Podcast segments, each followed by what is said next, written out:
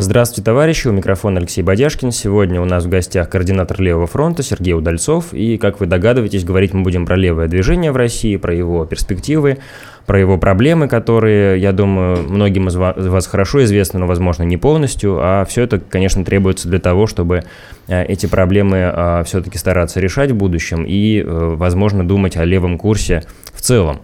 А, первый вопрос, Сергей, будет таким. А, если говорить про практику левого фронта и про то, что левому фронту предстояло делать вот буквально в последние там месяцы, может быть, там в последние несколько лет, что вы можете сказать по поводу вообще идеи а, вот этой пресловутой координации левых сил, которая как бы уже лейтмотивом все время звучит, но все чаще и чаще слышишь, что вроде бы это такая как бы желанная мечта для всех, но левое движение, оно по-прежнему очень фрагментировано, очень расколото. Есть какие-то, ну, условно говоря, подвижки или, по крайней мере, идеи, как все-таки эту мозаику как-то собрать уже воедино? Да, добрый день. На самом деле не все так плохо, как может кому-то показаться. Вот эта идея координации, взаимодействия разных отрядов, назовем их так, левого движения в России, она давно, как бы сказать, обсуждается, она давно требовала решения.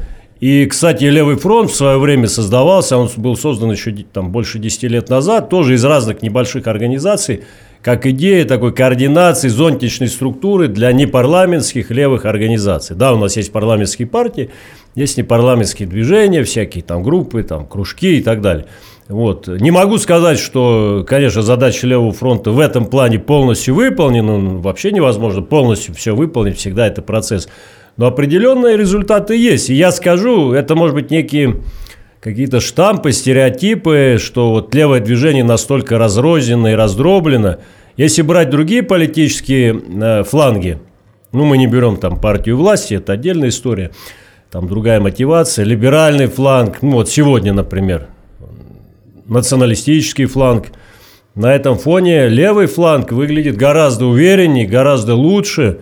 И даже президенту Путину, вот он буквально на днях встречался с Геннадием Зюгановым, который тоже представляет левое движение России. И ему приходится так или иначе, да, сейчас непростые, сложные времена, считаться с левым флангом. И на сегодня благодаря в том числе серьезным усилиям Левого фронта и моим, я не хочу себя нахваливать, но иногда чуть-чуть можно похвалить, потому что вот э, выйдя из мест лишения свободы после отбывания наказания по болотному делу, я тоже видел, что вот эта задача консолидации, она стоит очень остро. И за это время все-таки, я вот когда видел э, Геннадия Андреевича Зюганова, там других лидеров, каждый раз говорил одну вещь без координации совместной мы не добьемся серьезных результатов. Нам будет очень тяжело.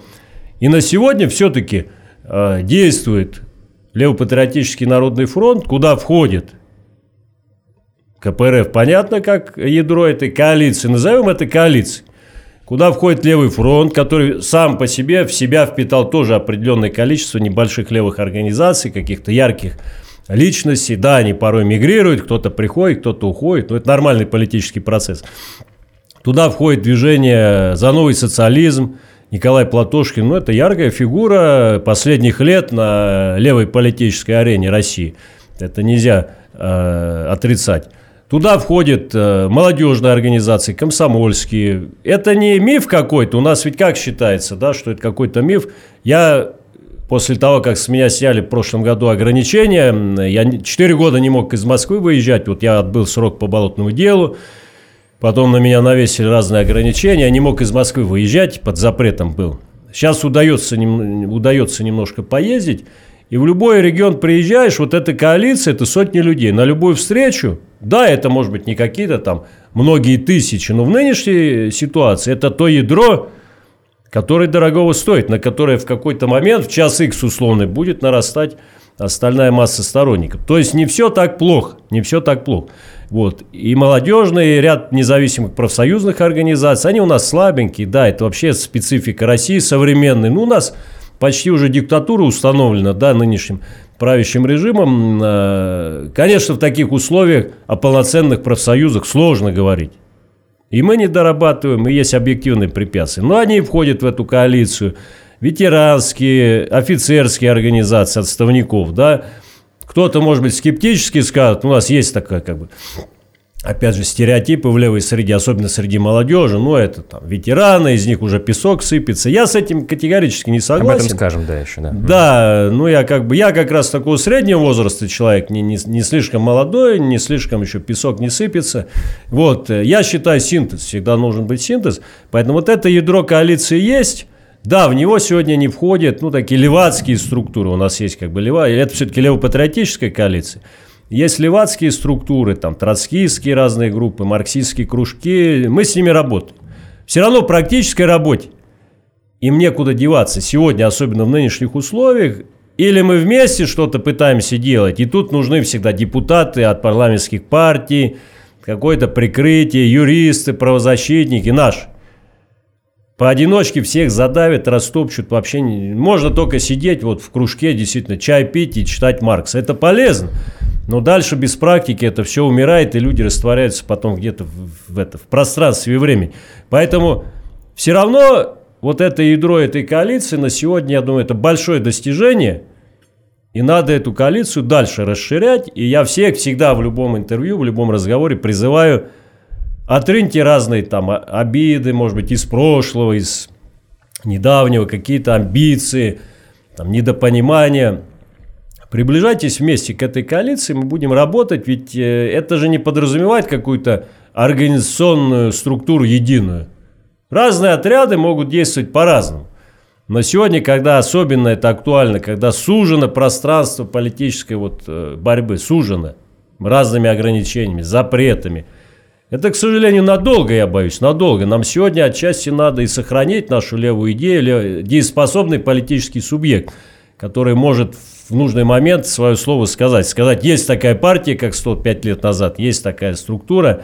Поэтому очень важно вот это сектантство преодолевать. Поэтому проблемы есть, но многое сделано. И свой вклад мы тоже чувствуем, и мы вот это единство будем максимально развивать и дальше. Я общаюсь вот буквально каждый день, вот на днях с Александром Колпакиди, замечательный левый наш э, товарищ. Регулярно кни- бывает Книгоиздатель, да, такой тоже философ, можно его назвать с ним вот очень долго на эту тему говорили. Александр, яркий человек, присоединяйся, тебе может не нравиться чем-то КПРФ. Да ради бога, мне тоже далеко не все там нравится. Вот мой следующий вопрос. Может быть, я будет. тебе не нравлюсь, но сегодня действовать поодиночке – это, наверное, бесперспективно. И понимание у многих приходит, и это важно. Это Хорошо, важно. Сергей, смотрите, вот вы говорите про э, то, что нужно оставить за бортом догматизм, да, сектанство, как вы говорите, но вам же могут задать вопрос, наверное, вы тоже миллиард раз его слышали, но все-таки сегодня он назревает, наверное, особенно в свете последних событий, что покуда ядром, как вы говорите, является КПРФ, а по факту это так,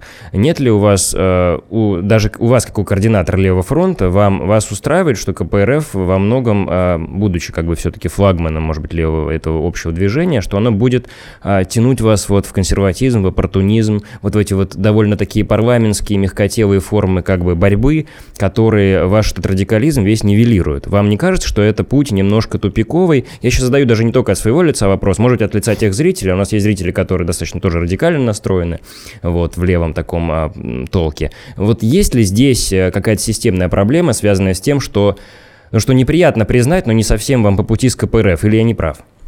Вы знаете, вот 46 лет живу на этом свете. С годами, я помню себя там 20 лет назад, я бы тоже более резко на этот вопрос отвечал, и, может быть, сам его задавал.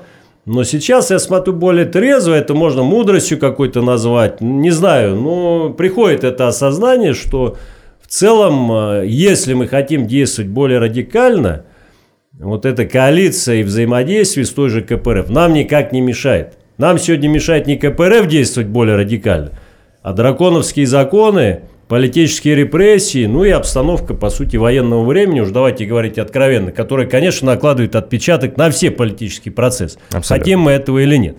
Это не КПРФ в этом виновата. Меня Зюганов за руку не держит и ночью мне не звонит и не говорит, Сергей, вот туда не ходи, сюда не ходи, этого нельзя. Мы в свое время также, оставаясь в близких отношениях с КПРФ, мы и со «Справедливой Россией», например, взаимодействуем. Ну, мы не будем сейчас эти партии тут глубоко анализировать, они все имеют свои плюсы и минусы, и историю. Ну, для меня КПРФ как все-таки наследница отчасти советских коммунистов, правоприемницы. и созданная гораздо раньше «Справедливая Россия», она мне ближе в целом по духу, по программе, по философии, по личным товарищеским отношениям. Но и в «Справедливой России» такая социал-демократическая, вполне себе такого европейского толка, хотя сейчас это и не очень модный термин европейского толка. Но там много таких людей, вполне себе здравых, почему бы с ними не общаться и не взаимодействовать. Это без проблем. Ну, вопрос общения – это одно, вопрос как раз взаимодействия – это уже вопрос о конкретных результатах, которых можно добиться да, вместе да, с КПРФ. Да. Да. Ну, Альянс КПРФ и Справедливая Россия, ну, понятно, мы знаем историю, как все это создавалось. Это угу. две партии в нашей политической системе, как раз и вторая вот Справедливая Россия в свое время была создана для того, чтобы конкурировать с первой, с КПРФ. И, конечно, угу. пока это противоречие сложно снять, потому что есть законодательство о выборах, обе партии должны там участвовать и как бы с собой друг с другом конкурировать. Угу. И это мешает вот полноценному взаимодействию и, может быть, объединению. Хотя рано или поздно, я думаю, это было бы и неплохо. Нам нужна единая, мощная такая левая социал-демократической партии, рядом всякие более радикальные структуры. Я вот такую бы схему видел вполне рабочей и нормально. Но это мое мнение. Хорошо, а вот вы сказали... Мое видение. Поэтому я в заключение на этот вопрос отвечу. Угу. В свое время, оставаясь в дружеских отношениях с КПРФ и со всеми, мы участвовали в болотных протестах, гораздо более радикальных и действовали там абсолютно, ну, насколько возможно, самостоятельно. Да, не всем в КПРФ это нравилось, но мы находили аргументы как-то убеждать наших союзников, что у нас есть своя правда, да. Поэтому сегодня не КПРФ и там несправедливая Россия, условно говоря, мешает нам быть более радикальными. Мешает конкретная обстановка политическая, конкретные настроения в обществе, конкретные э, репрессивные законы. Что-то поменяется, и мы сможем действовать гораздо более радикально, и никакая КПРФ нам в этом не помешает. Но взаимодействие с той же КПРФ и с другими союзниками нас укрепляет. Есть возможность, нужен юрист. Или надо иметь все, если ты один, организация сама по себе, ну, в таком сектантском формате, надо иметь все свое. И юристов, и деньги на что-то, и помещения, и депутатов знакомых, ну, сами знаете. У нас этого, например, нет, значит, мы уже слабее. А когда коалиция, у нас есть свои плюсы, но чего-то не хватает. Мы идем к союзникам. Помогите этим, помогите тем. И они к нам также идут. В целом, все не идеально, шероховатостей много, но я смотрю, по крайней мере, мы сегодня что-то можем и через Госдуму делать, и что-то делать. Хотя с учетом нынешней геополитической ситуации, понятно, и на улицах что-то можем делать. Всем остальным сегодня, ну, как-то пришлось, вот кто не вписался в эту коалицию, вообще или уехать, извините, из страны, но это их выбор, я там никого не осуждаю и не хвалю, это их выбор. Или уйти в такую внутреннюю иммиграцию, где-то что-то, ну, в интернете писать, может быть, какие-то там собрания проводить между собой, там, изучать те же теоретические работы. Но этого крайне мало. Это, это мизерно мало, это как бы вообще вот незаметно на политическом фоне. Левопатриотическая коалиция, и спасибо здесь тоже КПРФ, вот и 30 лет отмечали, главная, главная заслуга тоже КПРФ – у нас любят ее критиковать. Я тоже могу сейчас миллион критических замечаний. Ну, Но надо видеть и плюсы. Главное, что в отличие от постсоветских всех республик, где еще дееспособная компартия, ну, с названием КПР, с названием компартия, да, с нормальной, вменяемой социалистической программой. А вы считаете, что важнее название компартии или все-таки даже, то, что... Даже если название сохранилось, в других республиках, ну вот постсоветские республики возьмите, где есть дееспособная структура левого толка, угу. да еще с названием коммунистической, которая не где-то там маргинально в каких-то трущобах и подвалах, а вторая политическая сила в стране, первая оппозиционная сила, представлена массово во всех парламентах. Где еще есть такое? Нету, вот ни одного примера. В Восточной Европе там вообще все запрещено, там бледно-розовые всякие структуры. Да, там есть тоже радикальные всякие группы, секты, троцкисты, маоисты, кто угодно, но они не имеют большого влияния, скажем откровенно. Постсоветские республики, ну, куда ни плюнь, Хорошо. ничего нет.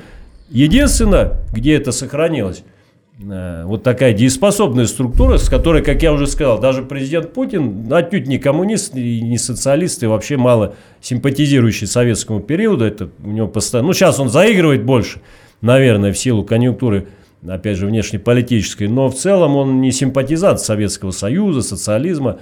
Ему приходится считаться. Вот главная заслуга. Поэтому надо от этого оттолкнуться, не топтать, не пытаться все это разрушить до основания. Я ведь всем как объясняю?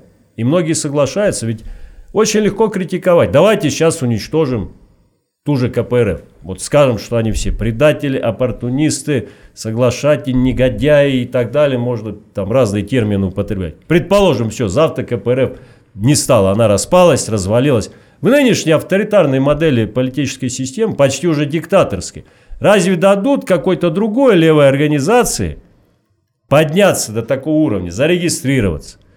Вспомним Алексея Навального, ну, он там не, не сторонник социализма, ну, просто как пример. Популярный был политик, ну, как, наверное, и сейчас для кого-то он авторитет. Ну, несколько лет назад, там, 5-6 лет назад был один из самых популярных оппозиционных политиков. Да, либерального толка, но тем не менее. Он не смог, он имел немало сторонников, скажем откровенно, но он не смог зарегистрировать партию, не смог. А сейчас кто вам даст зарегистрировать партию? Ну, то есть надо реформировать КПРФ изнутри, делать поэтому, ее левее, да? Поэтому в КПРФ тоже очень разнородный спектр людей. Это довольно большая структура, mm-hmm. хотелось бы больше, нам всем хотелось бы быть больше. Там есть и более радикальное крыло, там есть и более умеренное. И со всеми надо работать, но по духу это наши люди. Конечно, в семье не без урода. И там есть приспособленцы, проходимцы. Хорошо. Поэтому, да, оптимальный вариант – помогать друг другу обновляться, вливать молодую кровь и КПРФ, чтобы усиливалось. Мы рядом, какие-то альянсы, коалиции расширять, но не пытаться все разрушить и потом вот что-то с нуля построить. Это довольно, на мой взгляд, бесперспективная модель поведения и может привести вообще в тупик. Вот вы сказали в ответ на один из предыдущих вопросов, что многое действительно уже сделано, а я хотел у вас спросить даже а, не о заслугах КПРФ, а вообще о заслугах Левого фронта, поскольку вы его координатор. Если так вот кратко тезисно, что, на ваш взгляд, может быть, там за последние годы вы считаете главным достижением Левого фронта? То есть что вы сделали за последнее время? Нет, ну я когда говорю о КПРФ, это не значит, что я забываю про Левый фронт. Угу. Мы просто коснулись парламентских партий. А, наша заслуга, ну, опять же, не, не будем сильно себя нахваливать, в целом удалось консолидировать определенный сегмент э, сторонников левой идеи в России через левый фронт. Да, некоторые, может быть, сейчас отошли в сторону, но прошли довольно интересные люди, кто-то закрепился. Есть региональная э, сетка почти в 60 регионах. Это не так мало, учитывая, что мы не получаем государственного финансирования. Чисто вот на такой идее, на энтузиазме работаем – и это очень неплохо.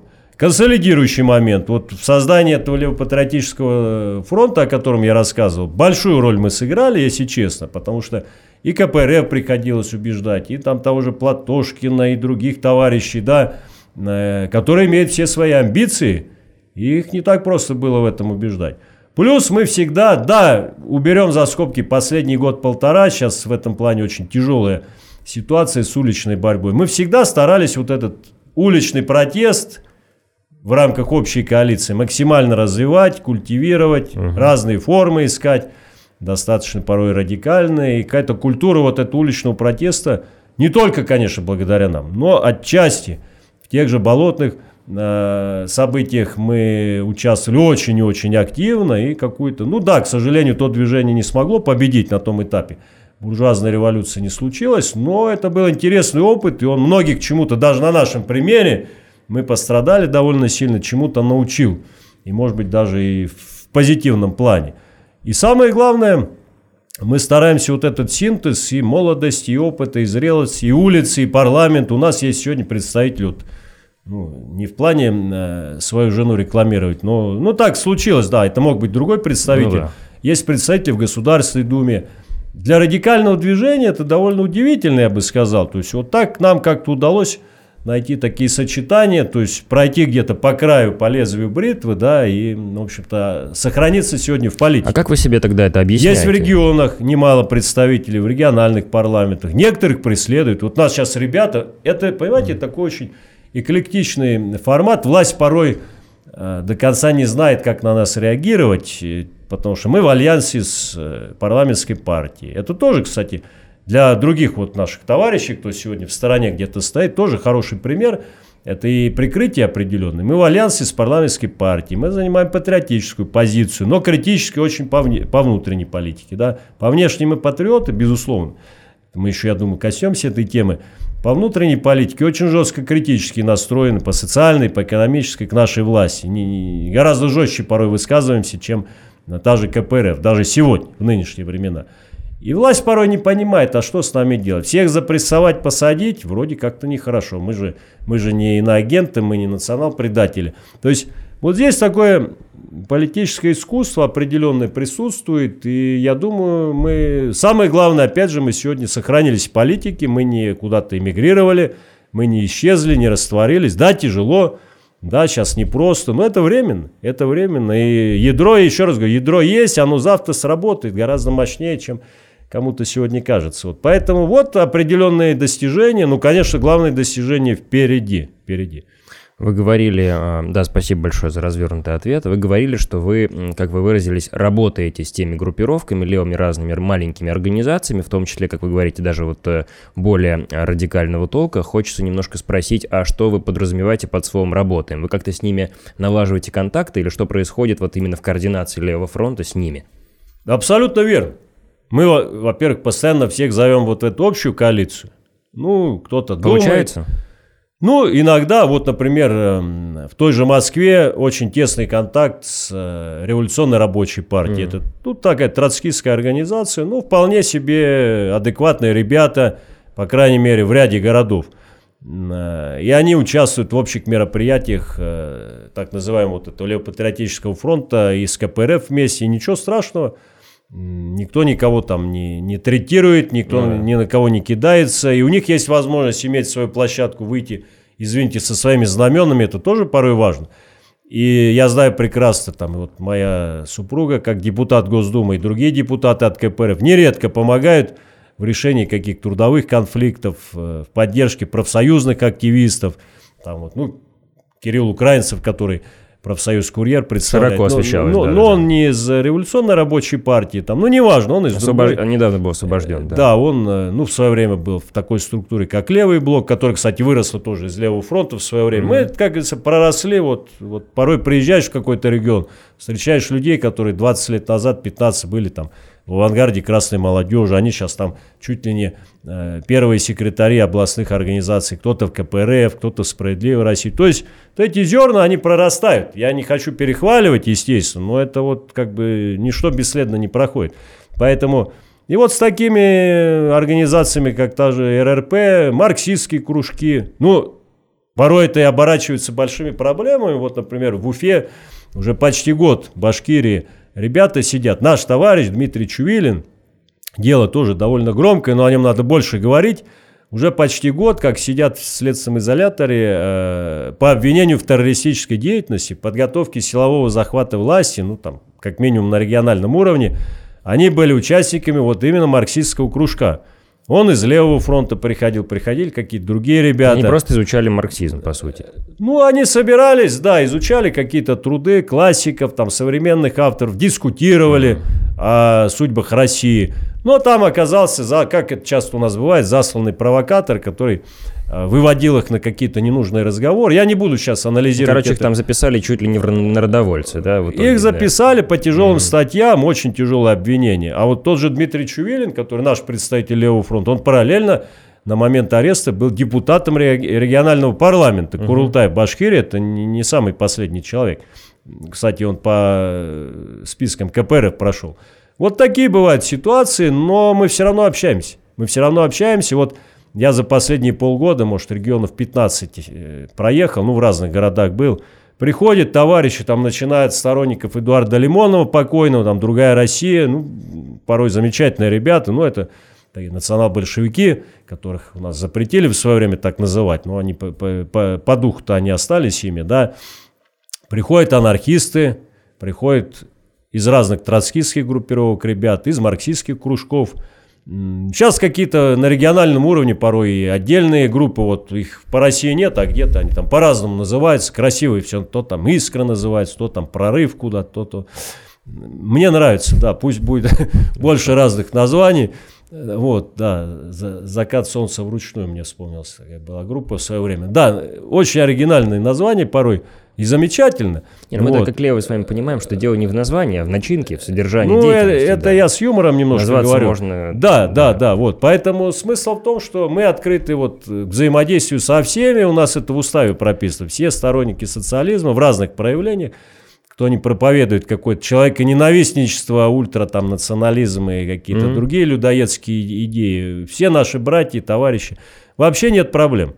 И мы своим примером стараемся и показывать, что из сектанства есть у нас такая болезнь в политике. И на левом фланге. Болезнь, болезнь левизны в коммунизме. Сектанство, да? да. Ну, я его называю сектанство, когда люди замкнуты в себе, занимаются отчасти очень хорошие люди. Я не, не, не могу сказать, что там какие-то все негодяи. Нет, наоборот. Угу. И грамотные порой люди. Но они занимаются где-то вот таким самолюбованием, больше позерством, вот какие мы исключительные вот все остальные там вот оппортунисты и предатели, а мы... Вот есть такая психология у некоторых, у отдельных э, лидеров общественного мнения в левом движении тоже есть, не буду сейчас фамилии называть, чтобы никого не, не забыть вот, и не огорчить. А, тоже есть такая болезнь. Ну, тем более сейчас такой век интернета, вот это блогерство, оно подразумевает, ну, можно вот сидеть просто если ты хорошо умеешь говорить, как-то убеждать аудиторию, и ты как бы считаешь, что ты уже там э, властитель умов. Э, это, Есть такие люди, да. Это тоже способствует такому сектантству и нежеланию с кем-то э, консолидироваться, какие-то коллаборации создавать, совместные проекты. Это плохо. От этого надо уходить, потому что ну, такое сектантство, оно на руку нашему противнику. А наш противник это, извините, и глобальный капитал, российский капитал, авторитарный политический режим. Чем мы более раздроблены, тем с нами удобнее управляться. Да, в целом... Разделять и властвовать. В да. целом коммунистическая идея э, нынешним власть придержащим неприятна, но когда это там на уровне где-то каких-то там чтений, посиделок, чаепитий, ну ладно, они там глаза закроют. Если, если слишком усердно будут читать, то вот там сфабрикуют уголовное дело. Когда мы вместе, уже полегче. Вот это основная мысль, и сегодня вот как никогда важно это осознать, в нынешний очень драматический для страны, и, да и для левого движения момент. Это ну, без преувеличения. Ну вот некоторые такие как раз вопросы, надеюсь, мы как раз успеем чуть еще обсудить. По поводу драматических времен, понятно, что один из таких водоразделов да, в левом движении, расколов, он, конечно, коснулся внешней политики, да, и в том числе специальной военной операции, вот некоторых вещей, которые, а, по сути, наверное, еще в большей степени его раскололи. А, понятно, что вам приходилось, по крайней мере, позицию Левого фронта уже обозначать. Сейчас не транслирую здесь свою точку зрения, просто спрашиваю, в чем для вас главный аргумент того, что, несмотря на то, что вы признаете, что а, есть российский капитал со своими интересами, и как бы глупо это отрицать. Почему вы, как вы выразили, занимаете патриотическую позицию в отношении а, именно спецоперации? Вот в чем именно аргументация вас и Левого фронта? Наша позиция очень э, последовательная, многолетняя, выстраданная еще с 2014 года. Я тогда уже находился под уголовным преследованием. Вот, и помню, что многих тогда ну, наших союзников из либерального политического фланга это покоробило. Они многие не приняли и как бы чуть ли там ну, конечно. не прокляли меня. Ну, не все, но многие. Когда еще тогда мы поддержали вот это народно-освободительное движение на Донбассе, которое в тот момент, угу. оно реально было низовое, угу. максимально с таким левым окрасом, народно-патриотическим, социалистические тенденции да. там не только на уровне красных флагов, а там и первые э, руководящие органы и на Донбассе, и в ЛНР, и в ДНР, и там были люди, которые сейчас там вот местные компартии возглавляют, они ну, понятно, мы все взрослые люди, не было уж таких слишком сильных иллюзий, что вот эти маленькие островки смогут стать центром какой-то социалистической революции в глобальном масштабе. Уж ну, слишком они зажаты были в тиски. Тут российский капитал, там это западный, там украинские олигархи. Слишком маленькая территория, маленькая экономика, мало населения. Ну, как пример, Печально, печально, да, что наши, ну это с другой стороны закономерно, по их классовой природе они не могли поступить иначе, наши правящие круги задавили довольно быстро, мы помним, там уже в 2015 году задавили вот эти ростки низового, во многом левого социалистического народного движения, но этот дух все равно там остался. И предать вот эти настроения, предать, это действительно национально-освободительная борьба жителей Донбасса, прилегающих территорий, за свое право вот, э, говорить на своем языке, жить, как они считают нужным, быть в союзе с теми странами, там, народами, с кем они считают нужным быть в союзе, и не подвергаться какой-то эксплуатации, давлению, унижению, что, к сожалению, с 2014 года на Украине ярко стало проявляться. Это не какая-то, значит, пропагандистская выдумка, это факт. Это факт, и кто как-то с Украиной, с Донбассом был связан, прекрасно это знает. Поэтому мы последовательно в этом и продолжаем линию поддержки именно вот этого национального освободительного сегмента. При этом параллельно, четко и однозначно заявляя, что реально все это победить в глобальном смысле может только при смене, кардинальной смене курса развития самой России и Украины. То есть на сегодня мы вот выдвигаем и не стесняемся такой лозунг выдвигать. Капитализм это война, социализм это мир. Хотим мира, надо двигаться к социализму и в России, и на Украине. Ну, желательно и ну, в глобальном есть, масштабе. я вас правильно вот понял... эта философия диалектика, она угу. нами движет. И на сегодня предать тысячи и тысячи людей из Донбасса, которые там многие годы кровь свою проливали, жили в чудовищных условиях, многие погибли. Добровольцами ехали ребята, наши ребята, сторонники социализма из разных организаций, тоже там головы сложили немало, немало людей. Вот это сейчас придать забвению, продать все это, а какое мы имеем моральное право? Да, Путин и его окружение, да, российский капитал – это отдельная история. Но здесь вот сегодня, здесь и сейчас, вот, 22-23 год, определенным парадоксальным образом, но так бывает в истории, э, их интересы российского капитала, интересы э, жителей этих территорий, их национальной освободительной борьбы совпали вот, в конкретном отрезке времени. И мы здесь просто как коммунисты – как носители классового сознания, мы должны вот зерна от плевел отделять. Где национально-освободительный сегмент, где искренне вот эта героическая борьба людей за самоопределение, где уже интересы олигархов, наших всяких чиновников, мошенников и западных тоже, естественно, все там, все переплетено. Вот если мы это видим, понимаем и выводим все это в итоге на максимально активную борьбу за социалистические перемены здесь, в России – то тогда, я думаю, мы на правильном пути. Потому что все остальное это уже от лукавого, в моем понимании. И мы такую позицию занимаем. И, ну, кстати, КПРФ может быть более в мягких выражениях, но тот же Зюганов регулярно это подчеркивает, что поддержка внешнеполитических действий никак не сочетается с э, лояльностью внутриполитического курса, экономического курса, который ведет на путинское государство. И от Зюганова это сегодня звучит ну, в его устах довольно радикально для КПРФ. То есть противоречия вы здесь не видите? В нынешних Между условиях. тем, что на внешнем, э, на внешнем как бы, уровне происходит одно, а как бы внутри продолжается линия вот... А, то есть нету здесь рассинхрона, да, для вас между... Нет, э, наши позиции очень понятны. Превратить все эти события вот результатом, если угу. мы хотим реально победы для народа, не для Путина лично, там, не для чиновников, не для генералов или каких-то там еще личностей отдельных, да, а для народа, то превращение всей этой истории, всей этой спецоперации в социалистическую трансформацию в самой России через революционный сценарий, через эволюционный сценарий, там реформистские, разные могут быть сценарии, хотя, наверное, скорее всего, революционный, революционного не избежать. Вот так мы Даже сегодня так. видим. Как Но раз это, в конце поговорим. Это мое понимание Скоро, ситуации. Да. да, вот это то, что как раз и соответствует интересам миллионов и миллионов да, большинства нашего населения, а уж тем более миллионов сторонников левой идеи, которые есть и в России, да и в сопредельных Конечно. республиках, да и во всем мире. Поэтому, если бы это осознало наше политическое руководство в лице президента Путина и его ближайшего окружения, и вопреки даже своим классовым каким-то установкам и мировоззрению смогли через это переступить, и проводить хотя бы ну, такого кейнсианского, умеренно-социалистического ну, да. формата реформы, угу. я думаю, это было бы уже неплохим результатом вот всех этих событий. Потому что на сегодня мы четко должны понимать, и в чем наше кардинальное расхождение с либералами, которых я прекрасно знаю, мы с ними там 10 лет назад очень тесно взаимодействовали, чуть ли там не на баррикадах вместе были. Они вот как бы из этого из этого плена своих вот каких-то заблуждений или конъюнктуры, или корысти, как угодно можно назвать, вот этой вере в то, что Запад нам поможет, как Михаил Сергеевич Горбачев в свое время в это верил или там убедил себя, но это настолько неубедительно, потому что, ну, что нужно Западу?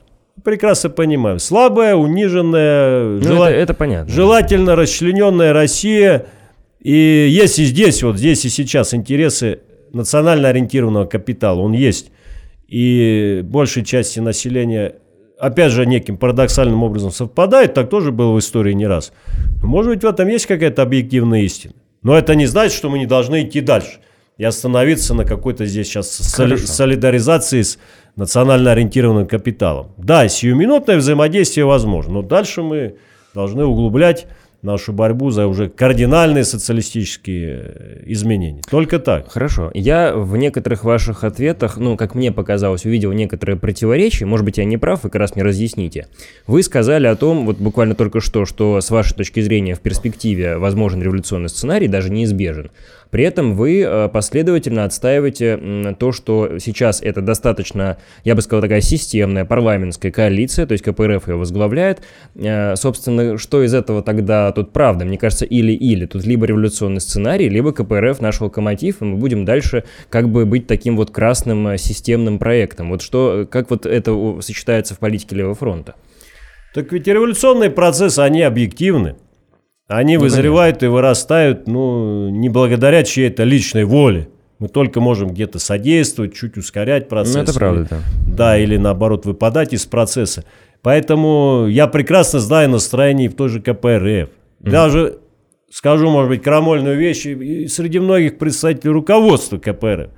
У нас как-то принято считать, что все руководители парламентских партий это уже такие замшелые бюрократы, которые там вообще разложившиеся. Ничего да. им уже не нужно. Разные есть, разные. Я не буду ничьи фамилии сейчас перечислять. Очень угу. разные люди. А уж тем более, если брать шире. Запрос на какие-то радикальные перемены, он очень большой. И не только, кстати, среди таких вот активистов, а в широких слоях населения. Все должно вызреть. Все должно вызреть.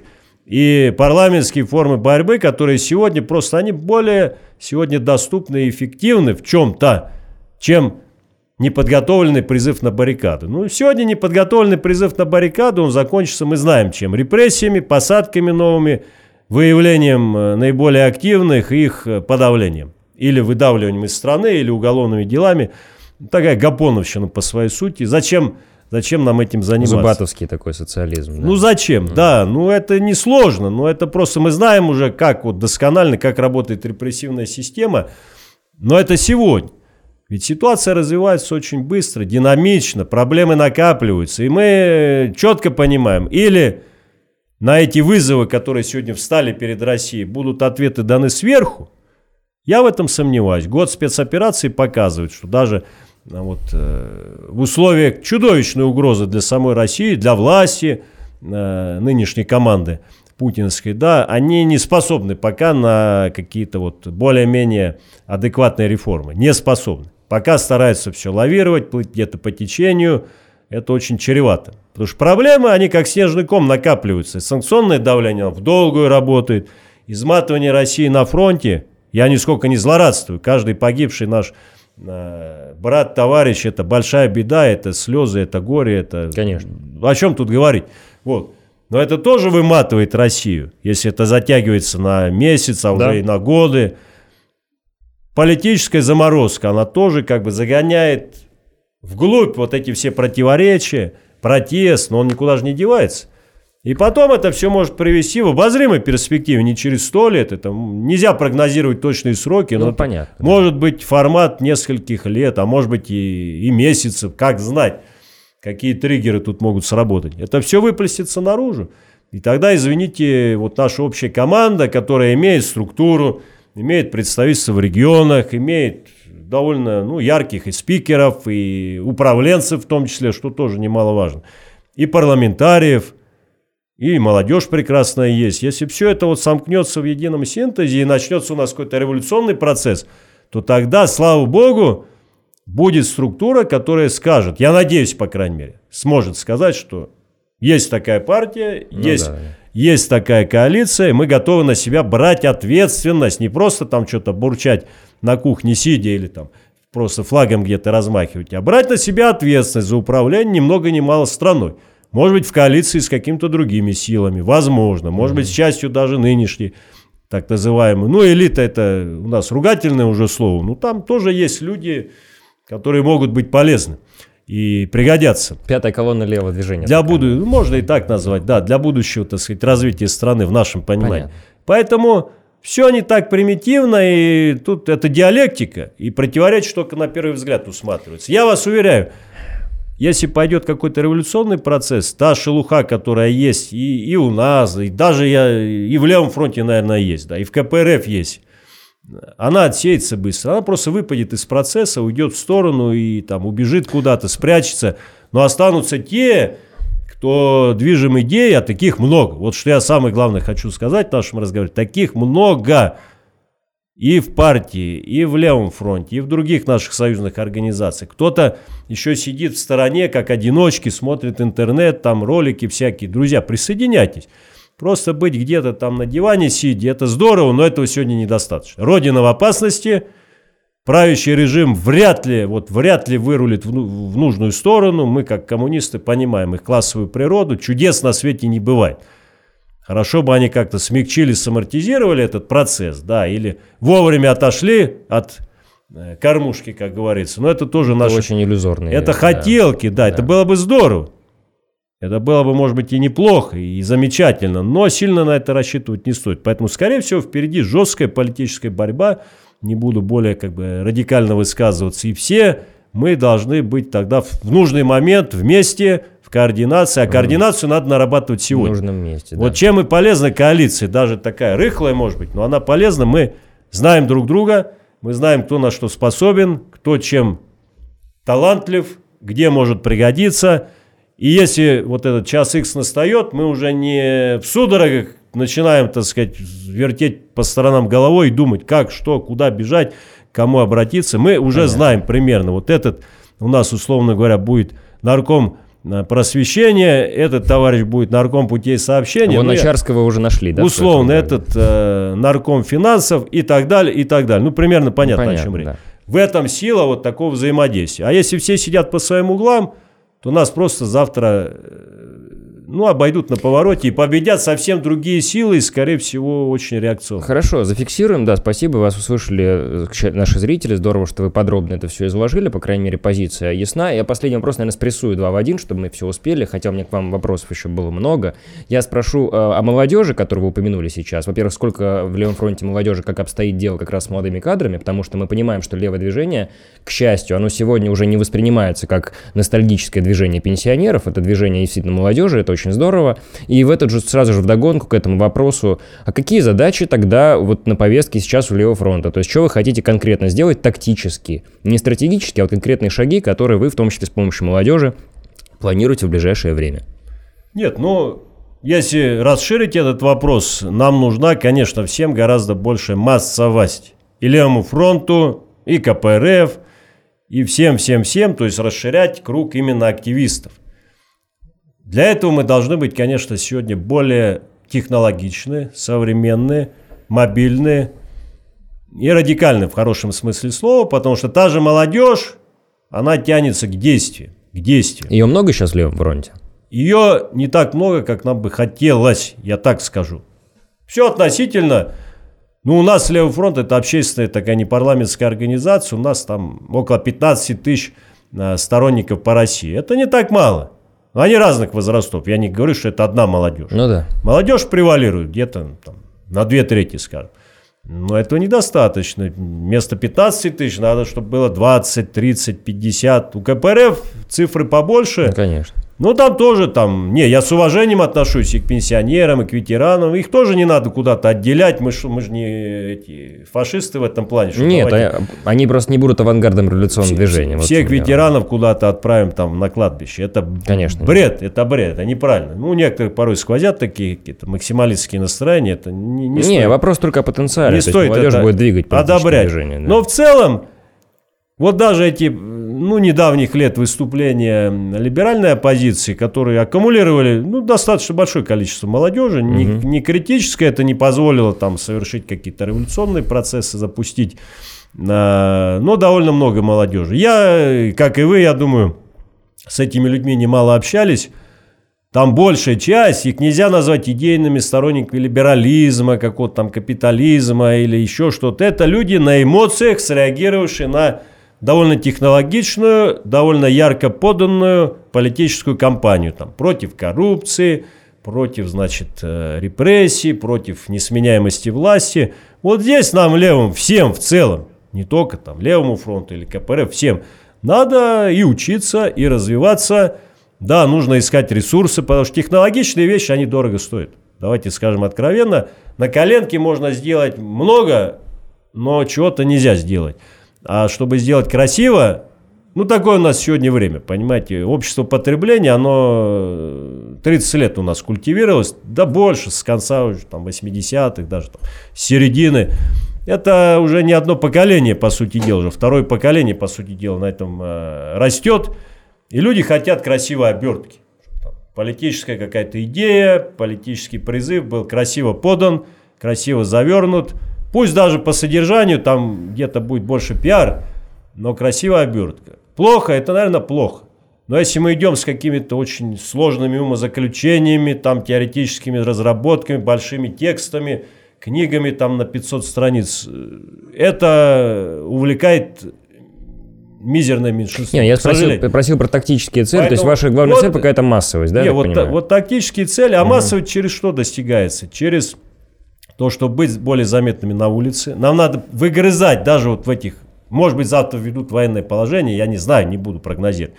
Но если хоть какая-то есть возможность оставаться на улице, локальные конфликты, там, местная проблематика, жилищная, экологическая, градостроительная, пусть это не глобальная политика, но это важно – в своем районе, в своем населенном пункте, в своем городе, в своем селе, в деревне, извиняюсь. Угу. Вот это очень важно. Там оставаться на улицах, там нам, нас сложнее задавить и пришить какой-то там уже э, иноагентский формат. Мы бьемся вот за, там, за свой район, за свой дом, за свой двор. Трудовой коллектив, да, сами если работаете. То есть такая... Профсоюзное движение, да. Ну, а, да, оно у нас слабенькое, все тяжело, да, у нас драконовские законы чуть что, вот как Кирилл Украинцев, и посадят, и обвинят, и что угодно. Но вот эта тактика, да, не уходить с улицы, не уходить из борьбы. Да, мы патриоты, но сегодня наш главный тезис должен быть какой?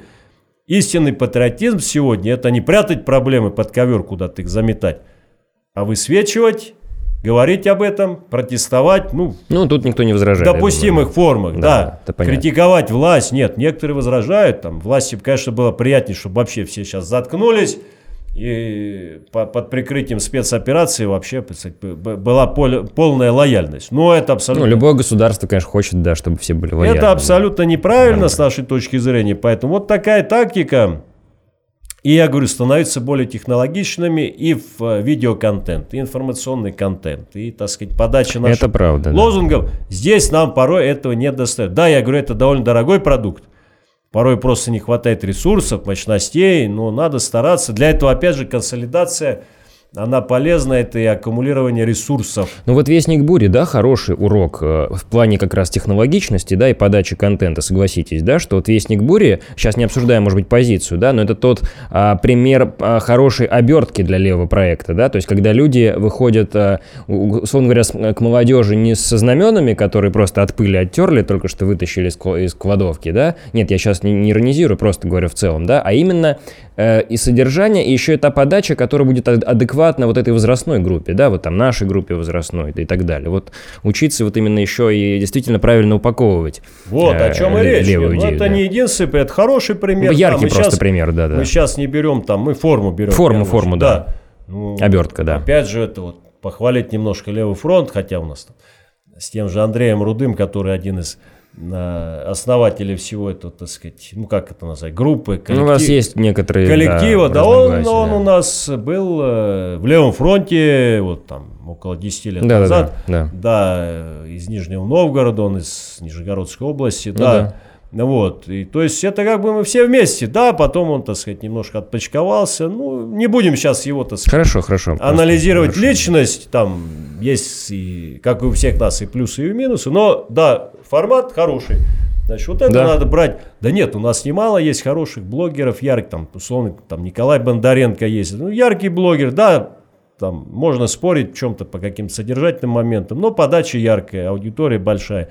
И таких там тоже Вестник Бури мы упомянули, есть Константин Семин, есть там а, другие интересные товарищи. Угу. То есть надо, вот это всем нам все время надо учиться. И да. делать свой продукт, ориентируясь вот на лучшие образцы. Да, ну, не всегда можно дотянуть до этой планки, но если Это есть, еще вопрос финансов, да, и команды. если есть конечно. хороший ориентир, то все равно уже получится лучше, чем если вообще без всяких ориентиров Ну, конечно, сказать, конечно. по наитию чего-то делать. Поэтому вот сегодня, если брать тактику, не исключать парламентскую борьбу, каждый э, депутат, даже на местном уровне, а если еще лучше на региональном, при всей, понятно, гнилости всей этой буржуазной демократии, при всем сегодня отсутствии нормальных выборов, конечно, везде у нас оппозиция в подавляющем меньшинстве, в любом парламенте она как бы задавлена и не все может себе позволить, и, понятно, зависит от воли той же Единой России чаще всего, так сказать, ну, Единая Россия подавляет.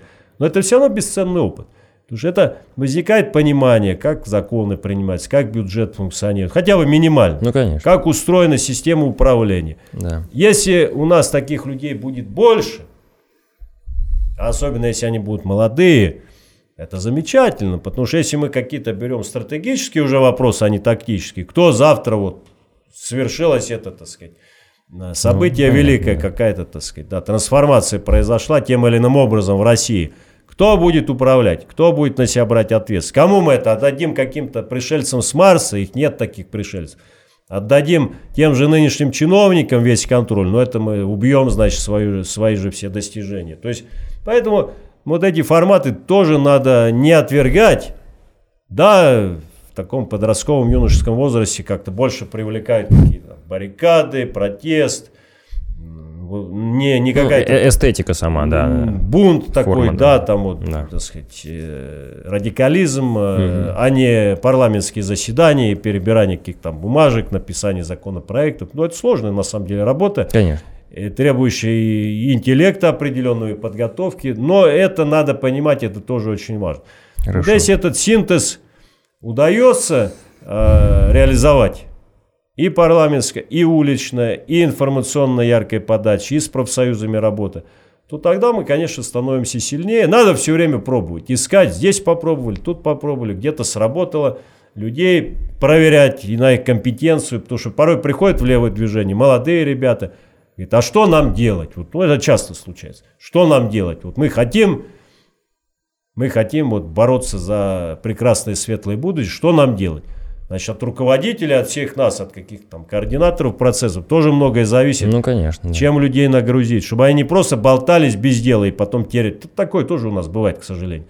Человек пришел, мы его не знаем, чем занять, или не нашли к нему подхода, или не уделили внимания, он поболтался месяц, два, полгода, год и, и, и растворился. И исчез, это наша вина. Это не его вина, это наша вина. Вот, за редким исключением. Поэтому вот работы колоссальное количество. И сегодня я вот Хорошо. в заключение могу сказать, э, наверное, тот момент, особенно вот для поколения, как я, людей вот такого среднего возраста, или там чуть помоложе, чуть постарше, я думаю, может быть, это единственный серьезный шанс вот на ближайшую перспективу, может быть, в нашей жизни даже, э, добиться серьезных результатов. Потому что сегодня Россия, ее руководство и через разные ошибки, и через разные, так сказать, просчеты, недопонимания, и где-то их заманили в ловушку, я бы так сказал. Но попали в такую ситуацию, когда по-старому уже невозможно. По-старому невозможно. По-старому это катастрофа, поражение и для них лично. Вплоть до международных трибуналов и прочее, и прочее. Они это не могут не понимать. Поэтому это дает надежду, что и среди правящих кругов найдутся э, отдельные, по крайней мере, люди, и в бизнесе найдутся отдельные люди, которые осознают, что путь э, левого поворота, сближение с э, левым движением в мире, там, Китай, Латинская Америка, многие страны Азии, там тоже социализм неоднозначный, Конечно, да. проекты такие Китай тем более. да. спорные, но тем не менее. Все-таки Пример есть, да. Определенный вектор, он в нашу Понятен. сторону. Ветер тут дует наши паруса во многом. И если мы все будем вот сегодня отмобилизованы, консолидированы, то, может быть, и случится то прекрасное время, когда действительно... Ведь сегодня сам президент Путин заявляет, Россия будет центром антиколониальной борьбы против империализма, против американской гегемонии. Но это немножко смешно звучит. Конечно. Да. Я бы даже сказал, что не немножко. Ну ладно. Но красиво, но Ну да, красиво. конечно. Кто глубоко не вдумывается... империализм просто он везде. Я имею в виду только в этом смысле смешно. Да, что он- да. мы, же, мы же тоже империализм, да. Ну, совершенно Да, верно, да, поэтому, мы конечно. такой периферийный, да, но тем не менее. Вот, соответственно, даже ему приходится об этом говорить. Но чтобы это антиколониальное, так сказать, сопротивление наполнить реальным содержанием, без левого поворота не обойтись. Поэтому сегодня вот запрос колоссальный. Хорошо. И у России, ведь чтобы стать центром какого-то мирового процесса, надо иметь большую территорию, большую экономику, довольно большое население. Северная Корея не может стать лидером антиколониального сопротивления, как бы не хотел. Куба не может стать маленькой, если Китай мог бы. Китай не ставит. Отдельная тема, глубокая правда. но он да, не ставит, не да. будем сейчас Да, да, да, углубляться, но он да. этих таких вот политических задач пока не ставит. Ну, хорошо. Вот. А Россия могла бы. Россия могла бы, и есть традиции, есть исторический опыт, да, 105 лет, не так давно, еще есть эта память.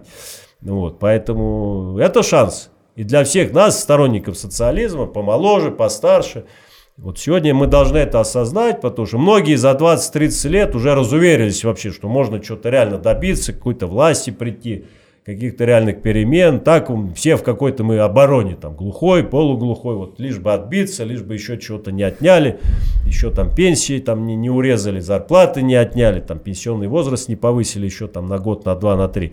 Это такая оборонительная, ну, по сути, пораженческая Ну да, это психология, конечно, да. Мгм. она многих людей как бы выжигает изнутри, и они вообще теряют уже понимание, что и как. А вот сегодня надо всем нам осознать, есть шанс добиться больших результатов, пользуясь противоречиями в правящих кругах, международными противоречиями, пользуясь э, потенциалом нашей молодежи той же, да, и вот это нас должно, я считаю, сегодня, как бы сказать, окрылять, Крылянь, да. вдохновлять и давать вот ту энергию живительную, которая нам всем необходима. Ну, и объединяться еще раз. Пожелаем левому движению действительно и омоложения, и перспектив, и быть э, ярче, интереснее, гибче. Действительно, вот имидж этого левого движения, он обновляется, это хорошо. А, Спасибо вам, Сергей, за этот разговор, за что нашли время. Было интересно как раз посмотреть на нынешнюю эту ситуацию с левым фронтом в том числе. Спасибо вам. Рады, что уделили нам время. Самая последняя вот ремарка. Давайте. Несмотря на то, что очень популярно сегодня э, говорить о том, что все пропало, левое движение в разброде, там в упадке, категорически не согласен. Сейчас момент, когда ренессанс, он начинается, но мы можем выйти на такой уровень, мощнейший, за довольно короткий период времени, что надо этим шансом воспользоваться, не упустить его. Потому что это будет большое преступление перед нашими потомками, и они нам этого не простят. Вот это, если мы осознавать будем каждый день, вот проснулся с утра и вспомни, есть шанс, что ты не сделал еще, чтобы приблизить это, эту перспективу. Вот тогда, я думаю, очень многое получится. И главное верить в свои силы. Не культивировать вот эту беспомощность, вот что мы обязательно проиграем, Ну, мы конечно, ничего не нет, да. можем. А сегодня есть вот это, есть, к сожалению, психология, не у всех, но есть. Нам ее навязывают. Инерционный пессимизм. Нам ее навязывают, Да, что все, все, все продано, предано, кругом эти оппортунисты, все, все. Нет, не все плохо. Проблем масса, но многое в наших руках. Хорошо. Очень много. Вот с этим настроением, я думаю, действительно у левого движения в обозримой перспективе могут быть очень серьезные успехи в России. И к этому давайте все вместе и стремиться. Большое спасибо еще раз за диалог. Э, Товарищи, в следующих выпусках будем обсуждать другие насущные проблемы левого движения. Эта тема будет у нас, видимо, центральной и сквозной, вот, собственно, для красного проекта. И тогда увидимся в следующих выпусках. До свидания.